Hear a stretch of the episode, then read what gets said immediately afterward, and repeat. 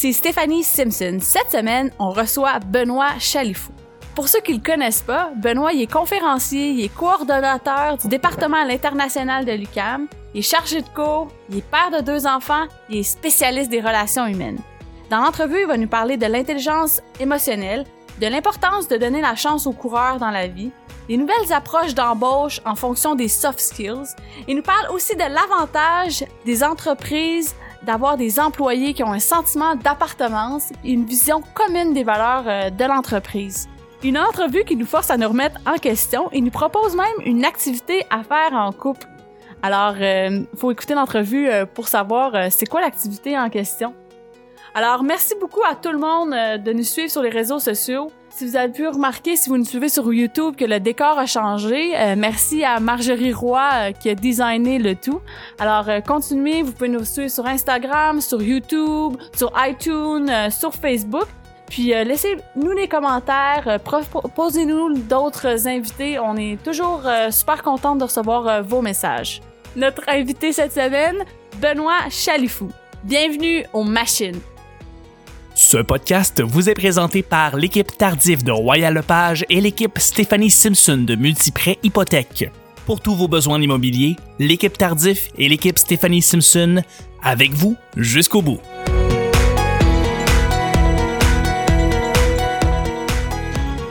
Bonjour, bienvenue aux machines. Cette semaine, Benoît Chalifou. Benoît, je suis super content de t'avoir aux machines.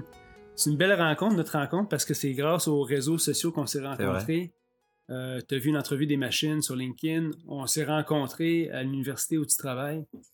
Euh, tu es, à peu près le gars que je connais. Tu m'as impressionné parce que j'ai vu ta conférence sur les soft skills. C'est de ça qu'on parle aujourd'hui, l'intelligence émotionnelle euh, en affaires et dans la vie. Ton, ta conférence m'a beaucoup impressionné par le contenu. Puis tu es la personne que je connais ou que j'ai rencontrée qui, qui, fon- qui fonctionne le plus, je pense, par contribution que j'ai rencontrée. Mm. Tu es toujours à propos de contribuer au succès des autres, contribuer euh, à amener quelque chose de particulier à la vie de quelqu'un d'autre. Euh, fait que merci de faire ça. Merci d'être là aujourd'hui. Merci beaucoup. Merci à vous deux. Merci. Merci d'être déguisé en Maxime Tardif. Parce que, parce que Benoît, ce matin, a eu un café sur lui. Ouais. Et j'ai passé une chemise quand il est arrivé ici ce matin. j'ai passé une paire de culottes de jogging que vous voyez pas. Puis si ça Les sonne, pantalons sont dans la sécheuse. ça sonne tantôt dans ses cheveux, c'est les pantalons à Benoît. Fait que sa- sachez tout ça. Benoît, Merci de ces euh, détails croustillants. merci d'être là, Benoît. Parle-nous un petit peu euh, de toi pour les gens qui te Connaissent pas.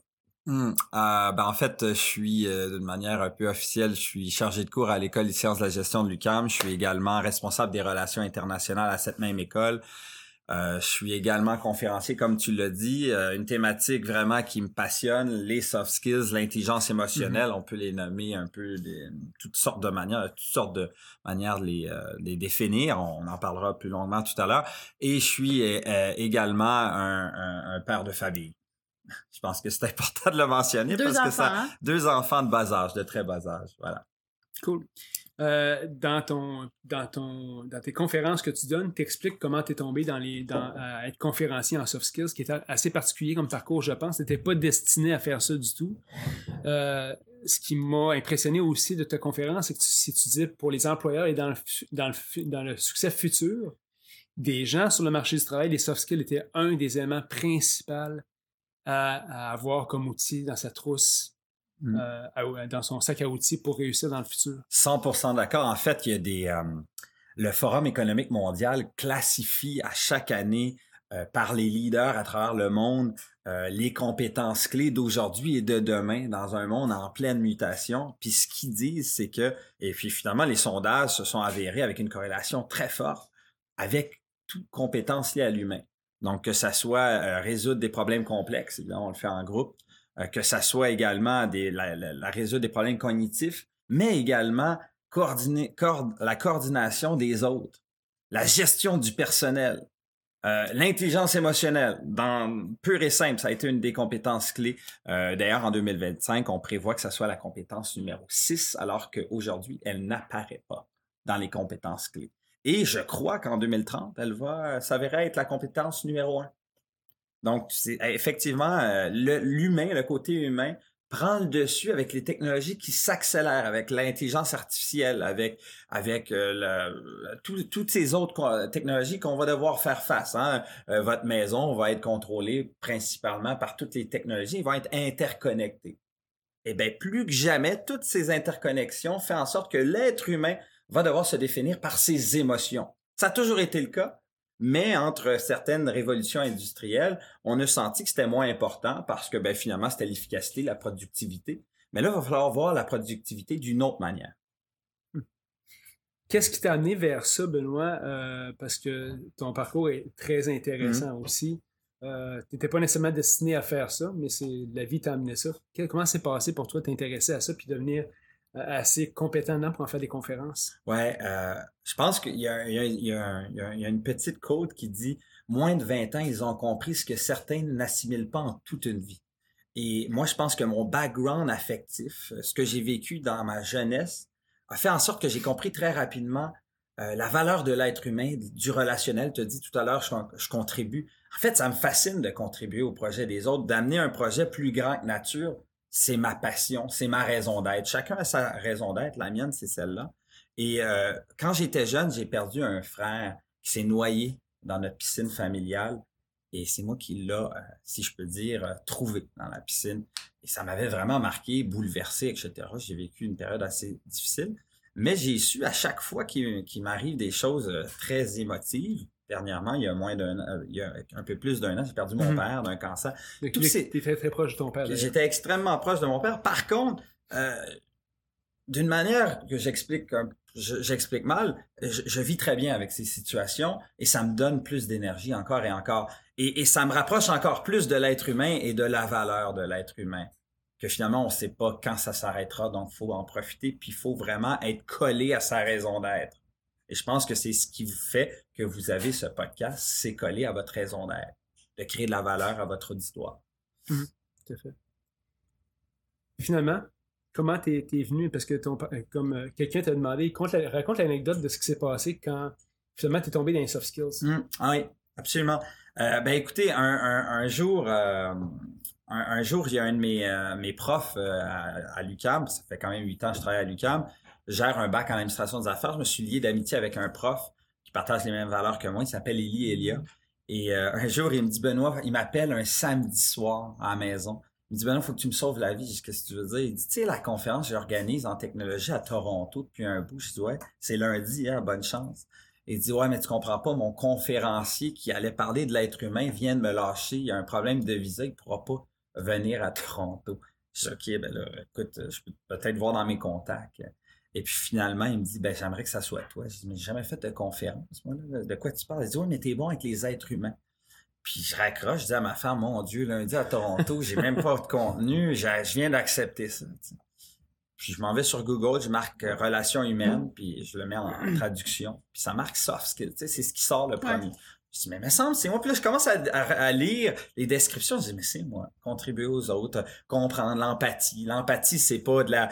Euh, c'est pas de dire mes sympathies. L'empathie, c'est de se mettre dans les émotions des autres sans les vivre. Je dis, mais c'est tout moi, tout ce qui est en train de, tout ce que je suis en train de lire, c'est moi. Fait je vais bâtir quelque chose avec du storytelling mélangé avec euh, de la recherche empirique. Évidemment, c'était pas parfait, on va se le dire. Par contre, j'ai découvert une belle opportunité parce que tous les gens à la fin de la conférence m'ont dit ta conférence a été un epiphany moment pour moi. Wow!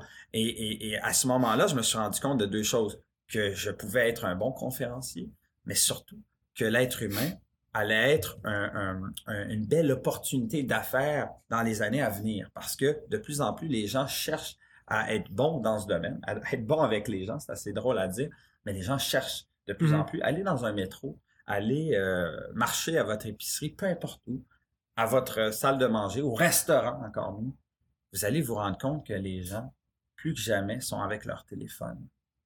Ils achètent la paix au restaurant. J'aime bien dire ça. Sais, on est au restaurant pour pouvoir une petite discussion avec ta douce moitié. On les plug sur le téléphone, puis on a la paix, puis on peut avoir une discussion. Ou encore, on va travailler chacun de notre côté dans nos emails. Fait que le restaurant est une autre zone de travail. Donc, je me suis rendu compte qu'il va falloir faire face à cette réalité, que ça va affecter encore plus nos enfants et que oui, c'est bien pour une opportunité d'affaires. J'en ai fait une, opportunité d'affaires. Je, me promène un peu partout maintenant en tant que conférencier au Québec, mais ailleurs également. Mais surtout, c'est que c'est collé encore une fois avec ma raison d'être. Euh, après cette conférence-là, euh, puis dans ta conférence, on parle de contribution. Tu as, par, as, parlé souvent de comment tu as contribué à la vie de certaines personnes, à la situation de certaines personnes, puis comment ça t'a été remis 100%. Tenfold, comme on dit en mmh. anglais. Là, euh, ouais. Quelques exemples de ça, quand tu contribues à la vie des gens, comment ça te revient de manière tangible? Avant d'aller là, j'aimerais dire, premièrement, donner toujours la chance au coureur. Quelqu'un qui veut vous, vous rencontrer, allez-y pas avec du jugement, c'est la pire chose. Je vais vous donner un exemple concret, juste de cette petite parenthèse. Un jour, il y a une personne qui va au secrétariat de mon école. J'aimerais rencontrer quelqu'un qui est dans le domaine de la gestion. Je viens du Cameroun. Euh, je suis un propriétaire d'école de commercier. Puis le secrétaire m'appelle puis il me dit écoute, il t'a bien un peu, euh, je sais pas si tu veux le rencontrer, moi j'ai pas un bon feeling. Mais moi je donne toujours la chance au coureur. Puis juste pour vous citer cet exemple extraordinaire, cette personne-là, là, quand je l'ai rencontré, je dis oh là là, ça va le pot, cette affaire-là. je dis on va lui donner un café, mais pas plus, puis ça sera 15 minutes, hein, parce que quelqu'un qui, qui est caractérisé par une intelligence émotionnelle très forte, euh, il dépense ses énergies stratégiquement. Ça veut dire quoi? You could fool me once, shame on you. But if you fool me twice, shame on me, parce que mm-hmm. j'ai appris rien. Mm-hmm. J'ai rien appris. Le temps est so valuable today. Hein? C'est, ce qui nous, c'est ce qui est le plus précieux pour nous. Donc, j'ai donné 15 minutes de café. Pas plus, parce que j'avais vraiment pas un bon feeling, mais je lui ai promis. Et ça, c'est une autre affaire. On va peut-être en parler tout à l'heure. L'autodiscipline. C'est une qualité qu'on parle qu'on n'évoque pas nécessairement dans l'intelligence émotionnelle, mais c'est tellement ancré dans l'intelligence émotionnelle, être autodiscipliné. C'est bien beau de dire je vais te créer de la valeur, Maxime, mais si je le fais pas, si je fais pas les suivis que je t'ai promis, je viens de créer des attentes. Puis là, tu vas être malheureux par rapport à ce que je t'ai créé comme attente. Donc, pour revenir à cet exemple, notre Camerounais, j'ai donné 15 minutes, j'ai fait le suivi qu'il m'a demandé. Il m'a dit, donne-moi des dates, je veux t'inviter au Cameroun pour faire une conférence. Je lui ai dit, ça arrivera jamais. Et donc, je fais un petit email, hein. Le lendemain, il dit, c'est quel, est-ce que c'est correct les dates? Je m'en ai même pas parlé euh, au niveau financier. Il dit, ben, dis-moi combien tu veux. Puis j'ai lancé un email, puis il dit, pas de problème. Le lendemain, j'avais un billet d'avion pour la Cameroun. Alors qu'il y a des discussions que j'ai en répétition avec des gens qui me promettent des affaires. Puis ça, ça arrive jamais. Ça arrive jamais. Alors que lui, là, tout est filoché, mais c'est peut-être qu'il avait juste pas besoin d'être, de prétendre d'être quelqu'un d'autre. Il avait déjà réussi dans la vie, puis il a pas besoin. Puis effectivement, quand je suis arrivé au Cameroun, je peux vous dire que j'ai réalisé que c'était pas un tout nu dans la rue, comme on dit. Donc, donner la chance au coureur, c'était ma petite parenthèse, excuse-moi, était un peu long, mais par la suite, euh, les exemples sont multiples. Par exemple, je vous donne l'exemple d'une personne que, que j'apprécie bien, qui s'appelle Reda Agouran, est un ancien athlète professionnel de l'Impact de Montréal. Un jour, il me dit, tu devrais rencontrer Asun Kamara. Je rencontre Asun Kamara, qui est un joueur qui a, qui a passé le plus de temps à l'Impact de Montréal depuis qu'ils sont dans la Major League of Soccer, dans la MLS. Il vient de prendre sa retraite d'ailleurs. Puis il me raconte son histoire, Asun Kamara. Puis je dis à Asun, écoute, tu devrais vraiment écrire un livre avec ça. Puis là, je l'aidais à expliquer comment il pourrait finalement euh, s'imaginer le livre. J'ai dit, c'est vraiment un beau parallèle avec l'entrepreneuriat. Tu devrais faire quelque chose avec. Il me rappelle, il me dit, Benoît, je veux faire le livre avec toi. Je dis, écrire un livre. Jamais pensé que j'allais écrire un livre un jour. Et encore une fois, les relations, petit train va loin. J'appelle Daniel Henkel, qui est une bonne amie, parce que j'essaie de contribuer à son succès mutuellement, évidemment, on s'apprécie beaucoup, mais encore une fois, dans une matière de contribution. Et je dis à Daniel, tu dois avoir un éditeur à me présenter. Elle me présente Québécois. J'ai même pas eu à, pitonner les projets, puis tout ça. On rencontre la, directrice de cette division des éditions logiques, puis elle dit, c'est bon, c'est, accepté. Là, il fallait le livrer. Puis là, on s'est mis à écrire un livre, puis la préface, nul autre que Didier Drogba. Moi, je suis un fan de football. C'était ma vedette de jeunesse il est sur le même cover que moi. Ça me donne des frissons à vous en parler. Donc, juste pour vous dire, là, j'ai fait plein de liens, et puis c'est, tout le maillage de créer de la valeur, d'être obsédé par cette création de valeur pour les autres, parce que ça vous revient à un effet multiple, comme mm. tu le si bien prononcé. Le gros problème, c'est que tout le monde le comprend, mais très peu vont agir dans ce sens-là, parce qu'il y a comme un blocage qui fait que vous voulez le faire, mais en contrepartie, si Maxime m'invite à son podcast, il va me faire ci après ça. Il y a toujours du ouais, mais là, puis là, on commence à calculer. C'est quand des attentes, tu crées des attentes par rapport à, un geste que tu as posé. C'est quand on commence à calculer qu'on vient de te tromper de chemin. Si vous avez accepté, ça, ça vient en adéquation avec votre raison d'être, vos valeurs. Puis, le problème, c'est qu'il y en a qui connaissent pas leurs valeurs. C'est un gros problème. Euh, donc, savoir se connaître, hein. l'intelligence émotionnelle, la première facette, c'est se regarder dans le miroir. Est-ce que tu vois un, lion puis tu as un beau petit chat avec tes qualités et tes défauts? Est-ce que tu te vois vraiment comme tu es? Mm-hmm. Première chose. Puis après, savoir naviguer, danser dans les émotions des autres à tout moment. Est-ce que, les gens, est-ce que les gens se voient comme ils, comme ils le sont généralement? Ben, euh, c'est difficile à dire. Il y en a que oui, il y en a que d'autres. Par exemple, euh, les, euh, les gens qui, qui, sont dotés de, de, caractéristiques leaders, de leaders naturels, je trouve que oui. par contre, beaucoup de chefs d'entreprise, on prétend qu'ils le sont, puis ils ne le sont pas tout le temps, en fait. Une des manières de le faire, très simple, faites un exercice à la maison. Vous pouvez le faire tu peux le faire avec ta douce moitié, c'est très simple. Vous demandez d'écrire sur un papier tes trois forces et tes trois qualités et d'en faire autant selon ta perception de toi. Et des fois, ça peut mener, je vous avertis, je pense pas dans votre cas, mais ça peut mener à des petits conflits. Ben voyons donc, c'est ma faiblesse. Moi, je l'ai écrit comme ma, ma première force. Ben, ça nous permet un, pivotage ou un réajustement. Mmh. Seigneur, c'est pas moi ça finalement. Je pensais que c'était moi, mais c'est pas moi du tout. Il y en a qui ne sont pas conscients. C'est un bel exercice à faire. Et je le fais à chaque année avec ma femme, en fait. Oui. à, date, ça va bien. Mais, mais, tout, mais, tout ça pour dire que euh, savoir se reconnaître, c'est pas euh, instantané. Il faut, faut faire cet exercice, il faut faire une réflexion annuelle, euh, semestrielle, je sais pas, sur notre personne, où on est rendu, et etc. Donc, c'est la première composante de l'intelligence émotionnelle. Savoir se reconnaître dans ses émotions les plus profondes, les plus difficiles, puis dans notre quotidien également. Quels sont comment on reconnaît quelqu'un, parce qu'on a parlé de, la discipline, euh, de qu'elle se mettre à la place des autres, comment on reconnaît quelqu'un qui est intelligent émotionnellement, qui, a des soft skills hmm. dans la vie, dans le quotidien? Comment tu reconnais euh, ça facilement? Tellement simple, tellement simple. En fait, c'est juste qu'il faut être, premier critère, il faut être dans le moment. Faut l'être. Non, faut être dans. faut, faut l'être. non, il faut être dans le moment. Il faut vivre dans le moment. C'est facile à dire, hein. Mais par exemple, depuis que je suis arrivé ici, je sais exactement qu'il y avait des œufs dans, dans, la, dans la casserole. J'ai détecté tous les petits détails. J'ai détecté le body language de chacun, de tous et chacun. Puis je m'en suis imprégné pour m'ajuster dans la manière de d'élaborer une discussion. Mm-hmm. Donc, d'être dans le moment, c'est la première chose. Subtil! Le body language, c'est 60 des fois dans certaines cultures, 80% du message qui vient d'être lancé. 10% les mots. 10% les mots, puis dans certains langages, c'est 5. Puis les mots, c'est comment tu les dis. Avec l'intonation. C'est ça. C'est une de tes forces à toi aussi. Ben Quand parles dans ta conférence, c'est comment t'exprimer. Exactement, d'arrêter. Moment de conscience. Tu sais, des fois, dans certaines cultures, les Japonais, les Finlandais sont très forts pour présenter le silence comme une marque de respect, comme une marque de réflexion. Chez nous, les Américains, les Canadiens, c'est comme on est vraiment inconfortable avec ça. Ça crée un malaise. Ça crée un malaise. Donc, la première chose, c'est vraiment ça, d'être dans le moment. Puis une fois que tu es dans le moment, de porter une attention particulière au body language des gens. Quand tu lances une phrase, regarde comment elle la reçoit. il faut vraiment être dans le moment. Puis pour être dans le moment, on peut faire des exercices pour être dans le moment. Euh, c'est la méditation, c'est des choses comme ça, la respiration plus profonde, parce que c'est difficile aujourd'hui d'être dans le moment, euh, d'être discipliné avec son téléphone. Moi, euh, quand j'arrive à la maison, mon téléphone reste dans mon poche de manteau jusqu'à temps que mes enfants dorment. Après, je le regarde quelques minutes, quelques minutes, je gère ce que je dois gérer, puis je le regarde juste le lendemain après avoir pris mon café. Euh, sinon, on devient très distrait, tu sais, les notifications, etc. Fait c'est pour ça que les gens sont de moins en moins dotés d'intelligence émotionnelle parce qu'on est toujours pris avec des choses à faire.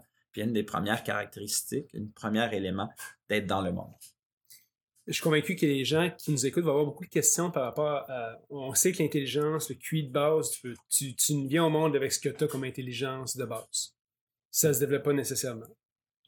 L'intelligence émotionnelle se développe hmm.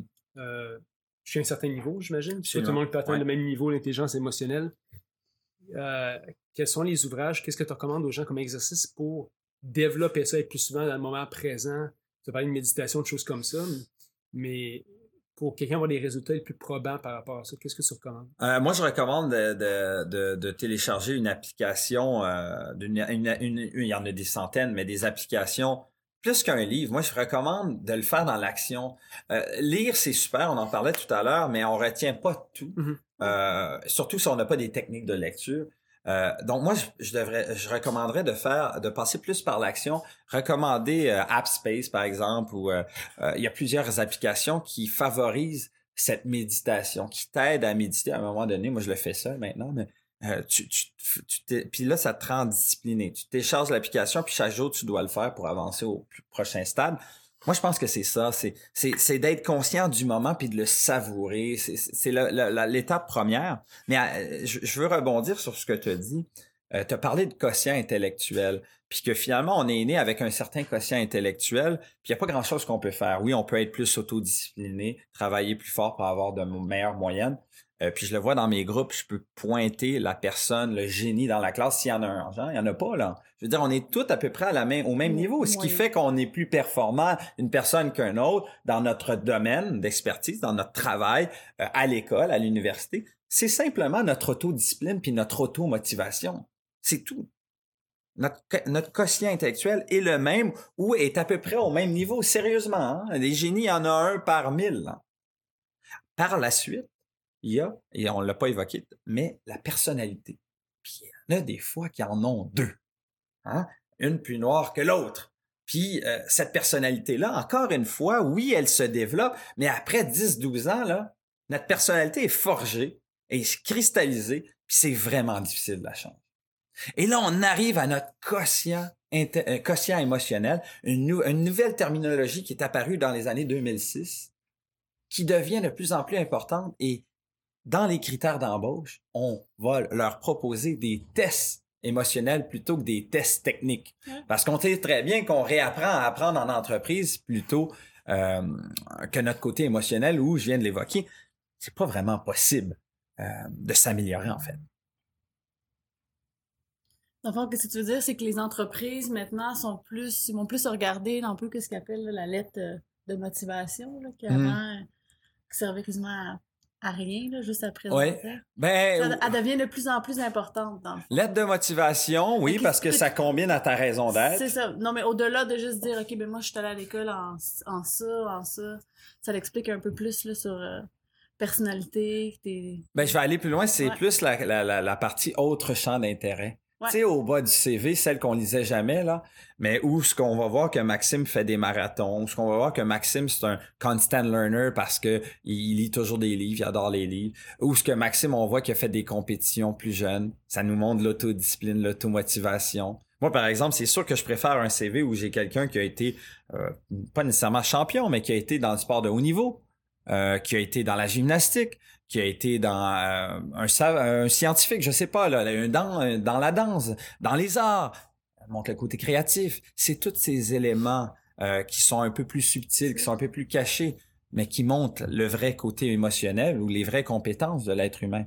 Euh, avoir une maîtrise en gestion, tout le monde peut en avoir une. Je veux dire, ça nous différencie plus aujourd'hui. Certes, mm-hmm. c'est important, mais pour moi, c'est ces qualités intrinsèques-là d'appartenance, passion, euh, qui est le plus important. Mais c'est nouveau là, que ça prend une, une, ampleur puis que les employeurs vont regarder ça. Euh, ah oui, oui, oui. Plus, oui. J'ai Airbus, euh, dernièrement, j'étais à Toulouse, puis Airbus, le, le, le vice-président et ressources humaines a mentionné, nous, on, on, licencie, en fait, on, on, embauche pour les compétences techniques et on licencie par manque de compétences douces, compétences soft. Et aujourd'hui, on est en train de tout remanier notre manière, notre process d'embauche à cause de ça. Les ingénieurs, sont tous techniquement presque au même niveau. Mais c'est de savoir travailler en équipe, puis ça, c'est vraiment pas évident le travail d'équipe aujourd'hui. Si, pour les, pour les chefs d'entreprise, pour les leaders qui nous écoutent, comment tu développes une philosophie d'entreprise où tu amènes tes influences, tes employés à travailler dans cette direction-là, d'avoir des meilleurs soft skills. Tu as des exemples d'entreprises qui font ça présentement. Il y en a plein. Si tu avais une entreprise à partir de demain matin, à, partir de qui tu t'inspirais pour... Ah, wow. Il y en a deux qui me viennent en tête. C'est des classiques. Un moins connu que l'autre. Le, classique des classiques, c'est Google.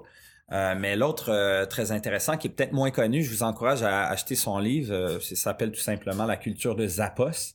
Zappos, Z-A-P-P-O-S, c'est un site web euh, qui vend des livres en ligne, euh, pas des livres, des souliers en ligne. Euh, écoute, faut être audacieux pour euh, avoir créé ça il y a une dizaine d'années, un site web qui proposait des souliers Mhm. en ligne. Qui était vraiment disposé à acheter un soulier en livre à cette époque? Mais c'est toute leur culture d'organisation. Euh, je veux parler de la motivation euh, à travers ça. On a, euh, il y a tout, le- on pense qu'il y a des gens qui sont motivés puis d'autres qui ne le sont pas. La vérité, c'est que tout le monde est motivé. Mais la vraie question, c'est par quoi? Euh, et il y a de la motivation sous-optimale et de la motivation optimale, comme on les appelle. Et, et donc, si c'est la carotte et le bâton, et c'est ce qu'on a tendance à faire avec nos enfants, hein, Mhm. euh, de dire, ben si tu fais ça, je te donne ça. Ben ça, c'est de la motivation sous-optimale. Et ça amène un résultat sous-optimal. Euh, on est beaucoup mieux, et, et juste pour aller dans l'autre parallèle, la motivation inhérente, une motivation où tu le fais et tu pourrais rester 10 heures à le faire parce que tu es, dans ton state of flow. Mhm. Euh, donc, ça rentre là-dedans. Il y a trois éléments qui sont universels et si les organisations le comprendraient mieux, je pense que les organisations s'y prêteraient mieux et ces deux organisations l'ont bien compris, Google et Zappos. La première, c'est que le, désir d'autonomie est propre à tous les, êtres humains sur la planète. C'est universel. L'autonomie. Le moindrement que vous mettez un élément de contrôle, le plus que les êtres humains ne se sentent pas épanouis. Donc, il faut les, contrôler sans les contrôler. Mhm.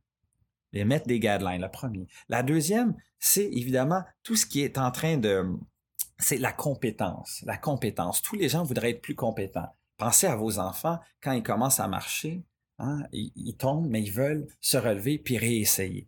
L'élément de compétence. La troisième, le sentiment d'être lié aux autres. Si on est capable de rallier ces trois éléments d'autonomie, pensez à votre enfant quand vous commencez à lui donner à manger. Il veut prendre la cuillère puis il veut manger tout seul. C'est vrai. Il veut être autonome dès son bas âge. C'est la même chose en organisation. On veut être autonome. On ne veut pas être contrôlé. La deuxième que je viens d'évoquer, c'est au niveau le sentiment de relation avec les autres. Faites à votre enfant, et je reviens à l'enfant parce que ça commence très bas, partout. Vous vous, vous cachez où il, vous regarde et vous le regardez pas, il va prendre votre visage et va dire regarde-moi. On veut être connecté avec l'autre. C'est la même chose en entreprise. Donc aujourd'hui en entreprise, on ne veut plus des rencontres d'équipe. On veut du one-to-one. Et la génération Z encore plus. On veut être connecté avec la personne qui nous gère, qui nous lead, qui nous manage. Et la troisième, je viens de l'évoquer, c'est cet élément de compétence. On veut se sentir compétent dans ce qu'on fait. Fait la formation, les conférences sont de plus en plus mis de l'avant en entreprise parce que ça permet cet épanouissement de soi. Donc, juste pour rentrer dans... Ces trois éléments, je trouve que les organisations devraient entrer dans leur culture d'organisation. Pour rebondir sur le point, et je, je termine si ta question était longue, la réponse, mais plein de... C'est correct. Euh, c'est que la raison d'être d'une organisation, si elle est bien véhiculée, toute l'organisation va fonctionner beaucoup mieux. Je vous donne l'exemple de la NASA. Quand il y, a, euh, euh, il y avait eu un gros reportage quand il y avait eu le lancement de la première orbite qui était partie sur la planète, sur la Lune. Et parmi les, on interviewait tout le monde qui faisait partie de la NASA. Et il y avait quelqu'un qu'on avait interviewé, puis ça avait resté dans le record, mais ça n'avait pas apparu sur le documentaire. Je sais pas si tu te rappelles de cet exemple-là. Et on lui a dit, qu'est-ce que vous faites, vous? On lui avait posé rapidement la question. Le monsieur était là, interviewait tout le monde. Il arrive à ce monsieur-là, il regarde pas trop ce qu'il fait. Il dit, qu'est-ce que vous faites ici, vous? Il dit, moi, j'envoie des gens sur la Lune. Et ça restait comme ça. Et plusieurs sem- semaines plus tard, on a regardé tous les gens qu'on avait interviewés, puis on a dit, mais ce monsieur-là, on sait même pas ce qu'il faisait, on n'a même pas son nom, on peut même pas euh, diffuser parce qu'on n'a pas sa signature. Fait qu'ils vont le revoir à la NASA. Ils disent, qui c'est ce monsieur-là? Ici, c'est le concierge. Wow. C'était le concierge de la NASA. Il envoyait des gens sur la planète Lune, euh, sur la Lune. Et juste pour euh, faire le parallèle avec ça extraordinaire, il y a quelques années, une dizaine d'années, en France, ils ont envoyé, envoyé une, or- un, un autre orbite et elle a explosé. Et vous savez pourquoi elle a explosé? Parce qu'il y avait une poussière dans le moteur. Donc, faire le parallèle du concierge qui est aussi important que d'autres personnes, euh, il avait très bien compris sa raison d'être, que tout devait être propre parce que c'était capital pour la NASA d'avoir toutes ses composantes en adéquation pour pouvoir envoyer la fusée. Comprendre sa raison d'être, c'est aussi profond que ça. Je trouve que c'est la plus belle exemple que j'ai vu pour l'illustrer. Mm. J'envoie quelqu'un sur la planète Lune. Quand on te demande à tes employés qu'est-ce que vous faites, mais s'il répond exactement ce qu'il fait, ou est-ce qu'il a compris quelque chose d'encore plus grand que ça? Intéressant, ça. Hein? Ouais. C'est une question à poser aux, aux Ouais, gens dans Qu'est-ce que tu l'entreprise. fais? C'est drôle, tu parles de tout ça. Je t'ai recommandé, on était en voiture tantôt ensemble, je t'ai recommandé un livre qui était pour les enfants. Puis plus je lis ces ouvrages-là, plus je me dis, la base est assez simple. Tout le monde est pareil, puis ça change pas. Mm. Parce qu'ils parlent pour les enfants, ce qu'ils ont besoin, c'est un, c'est- il y a un power bucket, puis un attention bucket. Ils ont besoin d'avoir du pouvoir, puis ils ont besoin d'avoir de l'attention. C'est la même chose que les employés ont besoin d'avoir, ou les gens qui se travaillent ont besoin d'avoir du pouvoir aussi, puis de l'attention. Ouais, pouvoir slash contre, de contrôler ce qu'ils font, euh, d'avoir cette flexibilité d'innover, de se casser la figure, puis pas qu'on qu'on lui qu'on lui tape dessus parce qu'il s'est cassé la figure. Euh, la figure, au contraire, il innove, il essaye des nouvelles affaires et euh, le pouvoir d'influencer euh, aussi qui est très important. Puis je pense que c'est la meilleure manière d'avoir quelqu'un d'ultra productif. D'ultra productif, mais pour ce faire, faut connaître sa raison d'être, ses Mm. valeurs, les les diffuser dans l'organisation et faire confiance aux gens. Euh, le leadership euh, façon euh, 2019, c'est un leadership caractérisé par faire confiance, mais pas que tu es chef d'organisation, qu'on te fasse confiance, mais que tu fasses confiance à ton Mhm. équipe. C'est à toi de recruter les bonnes personnes. Je vais reprendre l'exemple de, Zabo- de Zappos pour le recrutement. Extraordinaire. Ils ont un processus de recrutement qui dure quatre semaines. Pendant quatre semaines, vous devez suivre des formations en série et chaque fin de semaine, on vous donne un paycheck pour la semaine parce qu'on vous paye pour cette formation. Mais en plus de vous payer, à chaque fin de semaine, on vous envoie un petit contrat, on vous dit, vous signez ce contrat et vous sortez de Zappos et on vous donne 1000 dollars en boni. Je pense que c'est 2000 même. Donc, ils ont la possibilité de faire la formation d'une semaine, de se tirer, d'être payé pour cette semaine de formation et de- d'encaisser 2000 dollars. Et c'est la même chose pendant les quatre semaines de formation. Chaque fin de semaine, on t'offre un chèque de 2000 dollars. On dit, tu peux quitter. Qu'est-ce que tu Et je peux vous dire qu'après quatre semaines, avec tout ce processus, les gens qui rentrent dans la boîte, ce sont des gens qui sont en adéquation avec les valeurs, la culture de l'organisation. Et on est certain qu'ils vont rester, qu'ils vont être loyaux, qu'ils vont amener la valeur qu'on s'attend d'eux. Euh, Est-ce que tu sais s'il y a beaucoup de gens qui, euh, qui prennent le 2000 Euh, écoute, c'est une bonne question. Je sais que euh, leur processus est tellement euh, complexe en amont de ça, euh, que quand ils arrivent là, euh, je pense que c'est un effet wow, hein, ça, Ouais. parce que ben, c'est intéressant. Moi, j'ai, regarde, j'en parle, j'en parle. Ouais. Mais euh, je pense qu'il y a un processus très complexe avec des, des matrices psychologiques derrière qui font des tests. Donc, j'en, ai aucune idée. Ouais, c'est ça. Mais, mais c'est quand même très intéressant comme manière de voir les choses. Je pense que le succès des organisations d'aujourd'hui, c'est le succès d'organisations qui fait les choses autrement. Mhm. Euh, faut plus se soucier de notre concurrent direct. C'est plutôt la personne qui vient d'un autre secteur qui, à mon humble avis, faut se soucier. Parce que ça coûte cher aussi pour les entreprises, tout le temps, le roulement de personnel. Ah, je vais rebondir sur ce point. J'adore un exemple. Il y a une entreprise euh, américaine. euh, quand tu rentres dans l'organisation, euh, ils ont une citation, c'est marqué 1 égale 3. One equal 3. Vous savez pourquoi? C'est que, et ils ont gagné euh, Fortune 500, euh, première entreprise depuis 10 ans où il fait bon de vivre, de travailler. C'est quand même quelque chose. Leur principe premier, c'est 1 égale 3. Ils préfèrent embaucher une personne que trois personnes. Ouais, ouais. Donc, ils vont le payer un peu plus cher. Ils vont offrir un écosystème qui est plus dispendieux, mais ils sont certains qu'ils vont rester. On va prendre l'exemple de Costco versus Walmart. Mhm. Costco, leur loyauté est à peu près 75% Walmart, leur loyauté est à peu près 22% Gros roulement. Gros roulement de tambour, ça coûte cher, etc. Par dollar investi dans un employé, Costco est à peu près 70% plus rentable.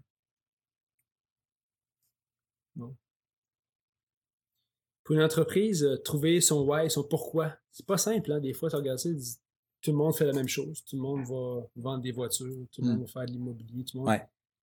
Euh, comment les gens vont mettre vraiment le doigt sur leur why généralement? C'est quoi le processus? Simon Sinek a écrit un livre là-dessus. Ouais, le Big Why. Ben, moi, je pense que euh, l'immobilier, c'est pas ça. le- Si tu es dans l'immobilier, ce que tu es, en fait, c'est- pas dans l'immobilier que tu es.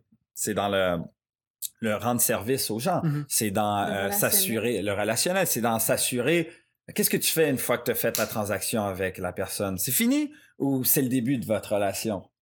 Euh, Est-ce que tu lui envoies une carte à Noël? Ou encore mieux, parce qu'une carte à Noël, ça veut pas dire grand-chose. Tu l'appelles ou tu lui fais un petit vidéo. Euh, il y a plein de manières. Euh, pour moi, l'immobilier, l'éducation, le secteur plus classique industriel, tous ces éléments, oui, on, on rend un service ou un produit, mais c'est beaucoup plus profond que ça. Je prends l'exemple de Apple que je vois en ce moment. Euh, c'est- pas un ordinateur que vous achetez, c'est un design, c'est une façon de vivre. Euh, vous Mhm. rentrez dans, le, dans un Apple Store, on vit toute la même chose, c'est qu'on fait partie de la même communauté. Parce que quand je me revire et je vois un Maxime dans le Apple, je sais qu'il aime Apple, il n'y a rien d'autre ici.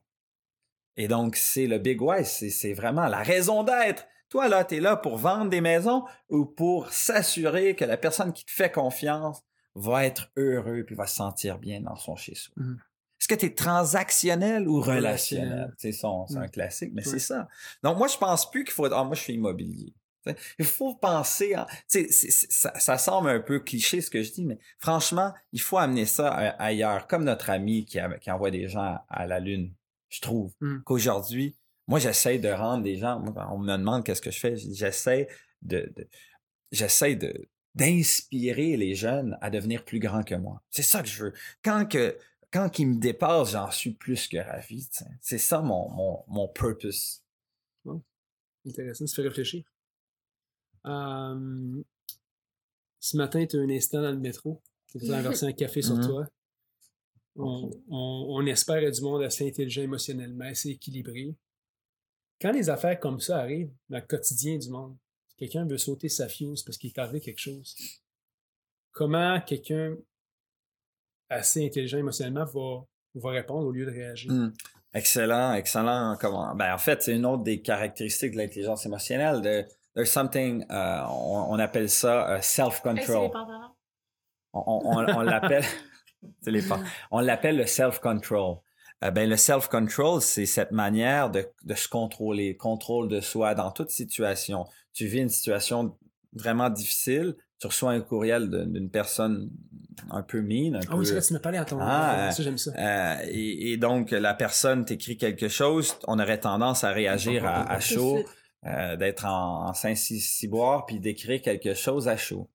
Euh, mais je peux vous dire que le lendemain, quand vous allez vous réveiller, vous allez dire qu'est-ce que j'ai fait là, puis vous avez, vous avez reçu plein de courriels en suivi de ça parce que c'était plaindre d'ailleurs, puis etc. Puis là, vous avez créé une montagne. Pourquoi pas dormir là-dessus? Puis d'ailleurs, t'étais, Euh, t'étais comme ça avant, je pense. Hein? exactement. J'étais un peu à l'italienne. J'ai un peu le sang chaud de nature. euh, et euh, effectivement, je réagissais beaucoup à chaud. Et plus que j'ai fait un travail sur moi-même de dire step back and relax. A beaucoup de. J'ai un cas en ce moment même. j'ai- j'ai j'ai vraiment. J'ai composé à peu près huit fois l'email, puis je ne l'ai pas envoyé. Je l'ai pas envoyé. J'ai senti que c'était le bon, c'était pas le bon timing. Il faut laisser chaque poussière Ouais. retomber. Fait du bien de pas l'envoyer. Hein? Exactement. C'est là, c'est mis sur papier. Dis fuck it, je l'envoie pas. Non, C'est exactement. libé- libérateur quand même. Ouais, c'est libérateur. Puis tu te dis, ben gars, je l'ai, je l'ai écrit, c'est- comme ça je le Puis Des verrai. fois, c'est quoi? Le pire, c'est que t'as la chienne de l'avoir envoyé. C'est pas Chris, Pour moi, il l'a Ouais. envoyé. Je suis pas sûr, je suis pas sûr que c'est le bon timing. Puis je vais aller plus loin. Souvent, les courriels, les messages textos sont mal interprétés. À moins que vous dites oui ou non pour une question bien simple. Prenez donc le téléphone. Une autre caractéristique d'une personne avec une intelligence développée, émotionnelle, il va se déplacer, il va se lever, va aller voir son collègue à deux bureaux. Hey, c'est quelque chose. Là. Il y en a qui envoient des longs courriels à une personne qui est à côté de lui. Dans leur bureau. Hein? Prenez le téléphone, puis si vous êtes audacieux, ben levez-vous, allez voir la personne. Parce que vous allez créer une relation avec cette personne, et plus que vous allez créer une relation avec cette personne, moins que vous allez avoir des problèmes parce qu'elle va toujours être en mode solution, first. Mais deuxième, qui est encore plus intéressant à mon humble avis, c'est que vous n'allez pas avoir d'incompréhension ou de, de mauvais understanding, de misunderstanding entre vous deux parce que vous vous parlez. Mhm. Et, et évidemment, il y a une manière de le dire aussi. Donc, c'est un peu... Une euh, manière de le recevoir aussi. une manière de le recevoir aussi. Ça, ça, c'est, le, le défi comme euh, en, en tant que gestionnaire. Tu vas savoir tu vas dire là sont prêtes les pantalons. Ouais, c'est ça. Parce que sinon, ça va sonner à toutes les trois. Euh, Il y a une manière aussi de recevoir ça, parce que des fois, c'est facile d'aller l'exprimer. Le recevoir est plus difficile des Ouais. fois. Oui, absolument. Euh, encore une fois, c'est. euh, euh, je pense que quand vous recevez quelque chose d'un peu euh, compliqué, euh, essayez de trouver C'est un mot. euh, essayez de C'est trouver un mot euh, poli. Le la meilleure chose à faire, c'est de pas y répondre, c'est de prendre le téléphone ou d'aller voir la personne. Tu sais, dire, c'est un, c'est un message-là. Il me semble que tu as été un peu rough ou. J'ai-tu quelque chose? Je pense que j'ai j'ai fait quelque chose puis je m'en suis même pas rendu compte. Puis tu m'expliquer où c'est que je me suis trompé? Tu sais, puis jamais pensé qu'on a raison parce que dans, dans toutes les situations, on a toujours notre part de responsabilité. Des fois, c'est 10% sur le 100%, Mhm. mais on a une part. Mhm. Puis assumons donc cette part-là à place de dire, ben non, c'est l'autre, c'est l'autre, c'est l'autre. Moi, je pense que ça, donne, ça donne beaucoup de pouvoir de reconnaître ta part de responsabilité dans quelque chose. Exactement, absolument. Parce que tu dis, écoute, il y a une relation qui va pas bien. Je dis tout le temps, ben, la moitié, c'est toi. C'est c'est moi, c'est c'est Stéphanie, c'est toi. C'est une collaboration à deux, là. Puis si c'est pas toi de manière claire, il y a quelque chose que tu peux changer pour que ce soit plus facile. 100%. Ça, ça donne du pouvoir de dire, moi, je peux changer ça. Moi, je peux faire ça. Oui, absolument, absolument. Donc, encore une fois, une autre belle caractéristique de l'intelligence émotionnelle. Je trouve ça le fun comme entrevue parce qu'on les amène sans vraiment les amener euh, de manière un peu naturelle. Mais le self-control, c'est euh, c'est une compétence extraordinairement euh, bonne à, à- à développer. Dès un jeune âge. Dès un jeune âge, d'ailleurs, euh, on parlait de travail d'équipe. Euh, beaucoup de recherches ont prouvé que le travail d'équipe, les, les équipes performantes aujourd'hui ont deux éléments clés que d'autres n'ont pas. On a découvert ça au fil des recherches. Je trouve ça extraordinaire. C'est tellement simple. La première chose, c'est que dans les équipes performantes, il y a un safety net, un sûreté de sécurité. Ça veut dire que quand on est en rencontre, Maxime peut dire ce qu'il veut. Il sera pas jugé, il sera pas backstabé Mhm. par la suite. Ça, sûreté. Il y a un genre de, de- de confiance mutuelle, puis, puis on se laisse aller dans la discussion. Puis la deuxième élément, c'est equality of voice. Tout le monde doit parler. Google, on parlait de Google. Google, les chief leaders de- d'équipe, ils ont un, un- un calepin avec un coche. Ils vont cocher quand quelqu'un a, a- a parlé dans la Ah ouais. discussion. Puis ceux qui n'ont pas parlé, ben, on va les amener à parler. Et ça, ça amène un élément de confiance, un élément de résilience entre les équipes de travail. Travail d'équipe. Tu dis que ça commence jeune, là, tout ça. Absolument. Puis le travail d'équipe aussi. Moi, je me rappelle de mon fils, il y a pas cet été. Je suis un fan de foot fini. Je- écoute, il marque des buts dans ma cour, puis je suis comme, euh, on est à la Coupe du Monde. Et euh, j'ai un de mes amis qui est un de mes bons mentors, m'a dit, Benoît, j'aimerais ça te parler parce qu'il y avait quatre ans. Il y a quatre enfants. Il y a quatre enfants, puis il me dit euh, me semble que t'es un peu too much là, à célébrer les buts de ton fils dans ta cour. Je veux dire, euh, t'es un peu obsessif. Je peux-tu te conseiller quelque chose? En plus, il est super jeune. C'est là que tu formes son caractère, etc. Célèbre donc ses passes à la place. Puis célébrer ses passes, chaque fois qu'il fait une passe, célèbre-les. Puis j'ai tellement fait ça euh, de manière systémique dans notre approche, dans tout ce qu'il faisait, le partage, machin. Que, puis là, l'Halloween s'en venait en plus à cette époque-là. Et il a tout partagé ses bonbons. Il s'est mis à tout partager. Et finalement, quand il se retrouvait devant le but, il ne marquait plus ce but-là, il revenait en arrière puis il passait. Mais, mais, mais tout ça pour dire que ce que vous allez enseigner jeune, ah, puis là, on parle à des gens, c'est ce qui va rester, puis ça, ça s'imprègne dans son comportement, puis, puis ça, ça, ça évolue. Puis quand il est rendu euh, au monde des affaires, ben, il est beaucoup plus euh, voué à, à tout partager, à créer de la valeur, à collaborer euh, et à comprendre aussi que collaborer, ça se fait à deux des fois, à plusieurs. Euh, dans les relations de couple, les relations interpersonnelles, euh, l'intelligence émotionnelle a sa place dans le succès d'un couple. Si tu as vu tes parents, je pense, euh, qui ont un couple très fort, Ouais. qu'est-ce que tu as retenu de ça? Ben, c'est la résilience, c'est la communication, euh, c'est euh, la résilience parce qu'on va vivre des choses difficiles, parce qu'on a des bonnes journées ou des mauvaises. Moi, quand j'arrive sur le seuil de ma porte à, à la maison, je me rappelle mon père, je, je l'observais beaucoup, euh, comment il se comportait. Juste un body language, je regarde ma femme, j'ouvre la porte, je sais si je dois aller à la vaisselle ou je peux aller me reposer sur mon divan. Je le sais! tu sais, elle a eu une mauvaise journée, moi y aller, là, puis je vais faire le repas. Donc, toutes ces subtilités, donc la résilience, la compréhension de l'autre, la communication. Euh, par exemple, nous, à chaque année, on vient de le faire, on, se fait des résolutions, mais pas des résolutions pour soi, en fait. On, fait une prospection de notre couple, puis je dis à ma femme, ben moi, j'aimerais peut-être, dans les trois éléments que j'aimerais que tu t'améliores, me semble, c'est ces trois éléments-là. Puis là, elle avec les trois éléments qu'elle aimerait que je m'améliore. On met ça sur le frigidaire. Je trouve que c'est encore plus réel, on est encore plus franc, et ça ouvre un discours beaucoup plus honnête. Mhm. Et on le fait depuis des années, puis ça marche très bien. Donc, euh, cette résilience, cette communication, euh, que la vie de couple, c'est un sport dangereux. euh, c'est comme ça, hein? c'est- Et puis, c'est comme ça qu'on réussit à faire des belles choses. Ton père, qu'est-ce qu'il dit avant son décès? Ouais, mon père, euh, en fait, mon père a perdu son, son fils, donc quelque chose que je peux pas m'imaginer. Euh, et euh, elle vivait une vie extraordinaire. Et puis, on a su euh, en quelques semaines qu'il avait un cancer. Puis, trois semaines plus tard, il était décédé. Puis, j'avais eu un, moment vraiment unique avec lui. Puis, papa, c'est un- une personne de peu de mots, contrairement à moi. Et comme tu peux le voir. Et, il m'a, je lui ai dit, pas, je, comprends pas, là, tu me fais encore des blagues. T'es à, des blagues, t'es à quelques jours de, quitter ce monde. Ça me faisait vraiment chaud au cœur. Puis j'ai dit, peux-tu me donner le truc que tu as? Parce que tu t'es pas divorcé avec maman. Puis il y a neuf couples sur dix au Québec qui se divorcent après le décès d'un enfant. Neuf couples sur dix.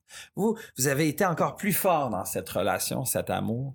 Donc ça, ça m'a vraiment un peu euh, euh, ébloui. Et j'ai dit, et en plus de ça, tu fais encore des blagues. Tu sais c'est quoi ton destin? Puis tu fais encore des blagues à quelques heures. C'est quoi ton secret? Puis il m'a pris par la main, puis il m'a dit, tu le fais déjà. Je dit, qu'est-ce que tu veux dire? Il dit, tu prends plus de bonheur à voir ta femme heureuse que ton propre bonheur. Autrement dit, ton bonheur provient de rendre les autres heureux. Puis quand c'est ça, ton vrai bonheur, ben, tu peux pas être malheureux. Parce que tu focalises tes énergies sur les autres. Faut pas s'oublier. Faut pas s'oublier, mais faut pas être intrinsèque non plus. Faut pas être interne. Euh, internal, euh, je sais pas comment on dit en français, mais tu sais, d'avoir un, amour inconditionnel de sa personne. Je pense qu'on apprend à s'aimer en aimant les autres également. Donc, si vous centralisez votre bonheur euh, vers les autres, surtout les gens qui vous, qui vous entourent le plus près, je pense que vous avez de bonnes chances à être heureux puis à rendre les gens autour de vous heureux. And there's something in English, they say happy wife, happy life, you know? It's true. C'est la quête de tout le monde, hein, de nos jours, 2019. c'est la quête du bonheur. Tout le monde va être heureux. Regarde tous les livres là, en gestion. On parle plus de, de, de, comptabilité approfondie. On va parler de la quête du bonheur. Les J'ai jamais eu autant de recherches scientifiques mm-hmm. sur le bonheur aujourd'hui. C'est assez fou, ça. Hein. Puis, on peut peut-être continuer là-dessus. Le bonheur n'est pas associé à l'argent nécessairement. On pense que le bonheur est mm-hmm. associé à l'argent. Les plus fortunés, les plus fortunés ont un taux de suicide énorme. Euh, en entreprise, euh, ben, les recherches le prouvent, c'est, c'est pas nécessairement le salaire qui fait en sorte que tu es plus performant. C'est tu es dans ta zone de motivation inhérente ou, ou intégrée ou en adéquation avec tes valeurs. Hein. Mmh euh, est-ce que c'est, l'argent, ton bonus que je te donne, t'a motivé aujourd'hui? Prends l'exemple d'IKEA. L'IKEA, quand on finit un meuble IKEA, je sais pas vous, mais moi, dit que je suis content. Puis je l'estime, ce je l'estime, je l'estime, ce meuble-là, là. J'en suis fier, puis il ne le magane pas. Écoute, c'est pas, ça n'a pas même la même valeur. Et puis, les recherches, les recherches l'ont prouvé. comme ça. Les recherches l'ont prouvé. Ben, les... Il traînait dans, l'entrée depuis un mois. Mais les recherches le prouvent. Quand il y a un, un effort qui a été mis de l'avant, on va être plus heureux de, la création. Ouais, c'est vrai, c'est intéressant, ça. Je ne vois c'est petit. C'est toi qui le Je pense que je vais être heureux, moi. mais, mais il y a un exemple concret de ça. Il y a eu un, classique, je me rappelle plus le nom de l'entreprise, mais dans les années 1940, ils avaient une entreprise qui faisait des gâteaux. Puis tout ce que tu avais à faire, c'est de mettre de l'eau dans la dans, dans, ce qu'on te donnait. Tu achetais la, la, boîte de gâteaux, puis tu mettais juste de l'eau. Puis les ventes étaient tellement basses, ils disaient, il y a quelque chose qui marche pas. Et vous savez ce qu'ils ont fait? Ils ont enlevé le beurre puis les œufs euh, de ce concoctement-là. Là, ils avaient de ce mélange-là, si je peux dire. Tout comme ça, anyway. Ben là, ils ont enlevé les œufs puis tout ça. Puis à partir du moment qu'ils ont enlevé les œufs et, les autres choses qui prennent pas beaucoup de temps à faire, Genre il, y avait, ouais, il y avait eu ce sentiment euh, d'avoir fait ce gâteau-là. Intéressant. Hein? Et les ventes se sont mis en flèche. il y a plein d'exemples comme ça. Mais la, donc, l'argent, c'est pas le, les recherches prouvent qu'à partir de 80 000 par année, c'est à peu près un, average salaire, un, salaire moyen, à partir de 80 000, chaque extra 1000 dollars, je suis désolé, va pas t'amener, euh, va pas t'amener nulle part ailleurs en termes de bonheur. Mm. Pensez à, quand vous étiez jeune, qu'est-ce que vous vous rappelez du méga là, l'ego que vous avez eu, ou plutôt euh, du fameux voyage où vous étiez parti tout en famille en Italie.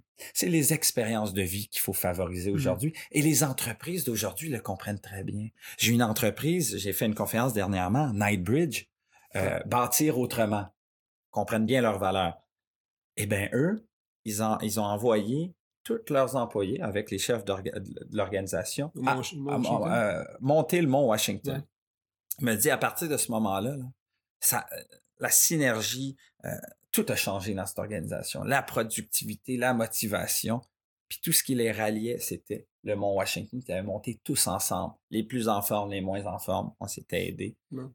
Les expériences de vie, je pense que c'est le fer de lance aujourd'hui, plutôt que la motivation financière, sais, la carotte et le bâton. Mm-hmm. On le voit chez les enfants. De toute façon, Noël, euh, Ils ont leur bébelle. Ouais. Ça faisait pas longtemps. Ouais, non, c'est. Là, je pense qu'ils en parlent plus déjà. Ouais. C'est fini? C'est fini C'est déjà. fini.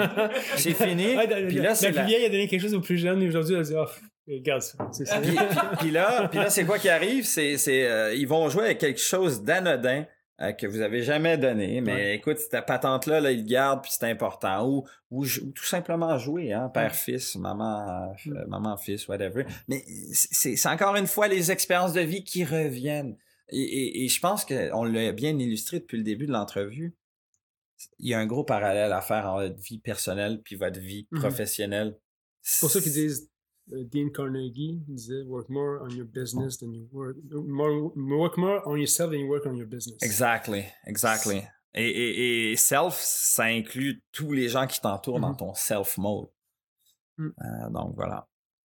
Benoît, merci infiniment, la Joe Machine. C'est super intéressant. Tu es une de mes belles rencontres de 2018. je Merci, j'apprécie beaucoup la même chose. Euh, vraiment le fun. Un gars super. T'es le gars le plus positif que je connais.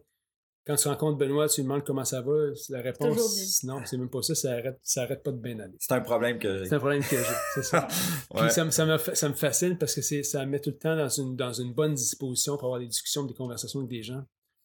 Puis mon adjointe fait ça aussi. Puis tu te dis, hey, regarde là, c'est une bonne employée parce que si elle dit Ouais, ça, c'est bon. absolument, absolument. Euh, The mais- mind state. Ouais, the mind state, mais le fait de le dire, souvent ton esprit l'enregistre aussi. Fait que, Absolument. merci pour tes contributions, pour tout ce que tu fais. Les gens qui veulent voir ta conférence, euh, à quel endroit ils peuvent le faire? Euh, ils peuvent me contacter sur LinkedIn ou Instagram. Euh, J'en fais quelques-unes ouvertes au public, mais de plus en plus en entreprise, là, je dois dire. Cool. Les questions de la fin? Oui. Euh, Benoît, qu'est-ce que c'est pour toi être une machine? Euh, une machine, c'est quelqu'un, à mon humble avis, qui euh, va, va dire ce qu'il fait, mais surtout va faire ce qu'il dit dans un temps euh, absolument court, sans faire d'erreur. T'es bon là-dedans aussi. Quand tu sais quelque chose, tu le fais tout de suite. Ouais. D'être dans le temps réel. Ouais. Non, Ah. je sais, j'ai remarqué ça de toi aussi.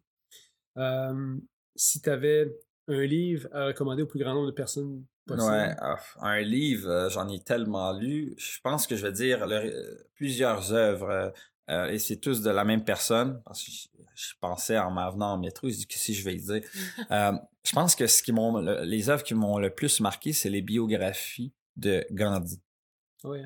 Ouais. J'en ai lu euh, quand j'ai entre 18 et 24 ans, je dois en avoir lu une dizaine. Il y en a plein. hein. Je veux dire, c'est pour ça que j'arrive pas à cibler une. Mais n'importe quoi qui est lié à Gandhi, son histoire, son parcours, ça me fascinait, puis ça m'a beaucoup aidé dans ma manière de voir les choses. Et si tu avais une chanson sur la trame sonore de ta vie, qu'est-ce que ce serait? Ah, euh, une chanson qui m'aide beaucoup à passer à travers euh, la période euh, du décès de mon père. Et c'est une, ch- une chanson que j'ai découverte il n'y a pas très longtemps. Par contre, ça résume bien ma, ma manière de voir les choses. C'est Laisse le soleil briller de. euh, comment ça s'appelle? Euh, Laisse le soleil briller de. Notre recherché, c'est là-dessus. Là. C'est une, euh, c'est une haïtienne d'origine euh, qui, est, euh, qui avait eu le cancer, a vécu bien des moments difficiles à une voix extraordinaire. Laisse le soleil briller de. T'as-tu trouvé? Je regarde ça tout de suite. Ta ta ta ta, sans- sans- euh, comment tu dis, Roulement de tambour. C'est Mélanie Renaud. Mélanie Ouais. Extraordinaire. Laisse le soleil briller. Extraordinaire. J'ai pas d'autre mot. Mélanie Renaud. Elle est devenue quoi finalement, Mélanie Renaud? C'est une bonne question. Ce serait intéressant de. Un bout qu'on n'a pas vu. Wow. C'est- Elle a eu le cancer. Elle a eu le cancer. Elle était toute elle a- jeune, ça fait là, ça. Ah oui, elle avait une voix extraordinaire. elle- elle- ça- je sais pas ce qui arrive avec elle, mais. Est-ce que quelqu'un le sait aux machines? euh, fait- ouais, exact, s'il te plaît. Merci. Benoît, merci, Merci, infiniment. c'est super intéressant. Je te souhaite tout ce que tu, euh, tout ce que tu mérites, en fait. Merci. 2019. La même chose pour vous. La santé, à, Ouais. par commen- à commencer par la santé. On se promet de garder contact. Absolument. Merci beaucoup. Merci, Ben. Merci. Merci beaucoup. Ce podcast vous a été présenté par l'équipe Tardif de Royal Lepage et l'équipe Stéphanie Simpson de Multiprêt Hypothèque. Pour tous vos besoins immobiliers, l'équipe Tardif et l'équipe Stéphanie Simpson avec vous jusqu'au bout.